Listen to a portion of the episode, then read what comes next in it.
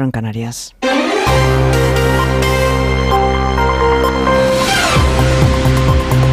Noticias en Onda Cero.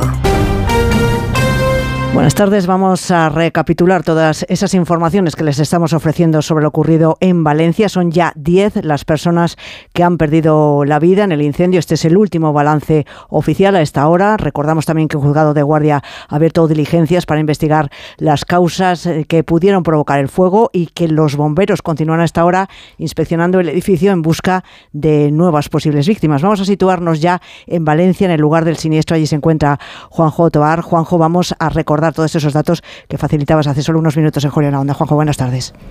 Así es, el último balance de la situación sobre el voraz devastador incendio declarado en un bloque de dos torres residenciales en el barrio del Campanar en Valencia, donde aproximadamente vivían 450 vecinos, deja, de 10, deja 10 fallecidos eh, mortales. Eh, sin embargo, todavía hay, no se sabe cuáles son las las identidades de, estos, de estas personas. Así lo confirmaba la delegada del Gobierno en la Comunidad Valenciana, Pilar Bernabé. En estos momentos ha finalizado la primera inspección ocular, y digo la primera inspección ocular. Podemos confirmar que la policía científica junto a los bomberos han encontrado 10 cuerpos en el, edificio. Como bien les habíamos dicho esta mañana, la policía tenía ilocalizadas a 14 personas. Durante la mañana hemos localizado a 4 personas. Por lo tanto, podemos decir que esas 10 personas que restaban ilocalizables eh, coinciden con los cuerpos que se han encontrado en el edificio.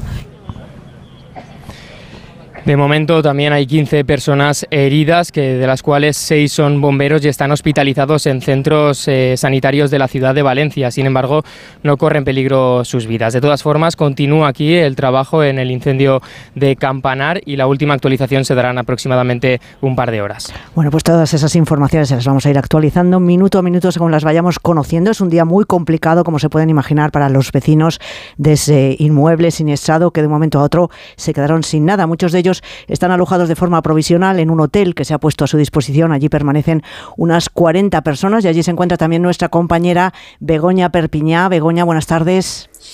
Muy buenas tardes. Así es, son unas 40 personas alojadas en este hotel. Estamos a sus puertas en el Valencia Palace. Llevamos todo el día recogiendo testimonios sobrecogedores de vecinos que lo han perdido absolutamente todo. Acabamos de hablar hace unos minutos con José Luis Mas, vecino del edificio calcinado, médico jubilado, quien hacía una crítica a la situación presente y futura de los afectados.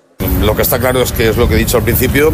Esto ahora estáis todos aquí, estáis haciendo vuestro trabajo, me parece muy bien, pero dentro de un mes aquí no habrá nadie y nosotros seguiremos con el problema. Y no vendrá nadie a hacernos absolutamente nada. Entonces, por eso estoy dando esas entrevistas, no por otra cosa.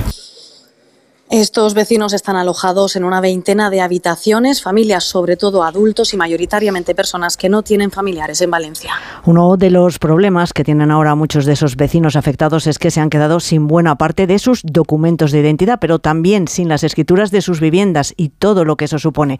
El Colegio Notarial de Valencia ha habilitado un servicio gratuito para ayudarles. Margarita Zavala. Sí, se trata de un servicio para la búsqueda, expedición y entrega de las escrituras públicas. El Colegio Notarial de Valencia ha establecido varias vías para solicitar Su página web, valencia.notariado.org, un número de teléfono, el 960-660-501 o acudir directamente a sus oficinas. En este caso no hace falta tener cita previa, pero sí que se recomienda pedirla. Este servicio se establece por un tiempo ilimitado mientras sea necesario.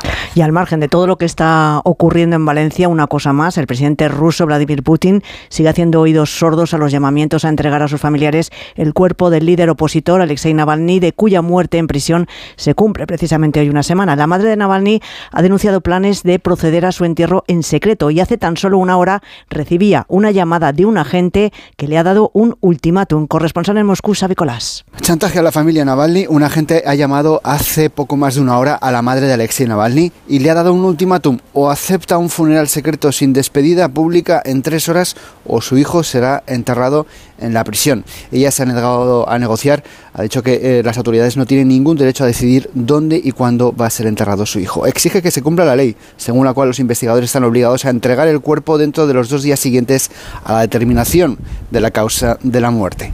Así terminamos, volvemos con más noticias aquí en Onda Cero.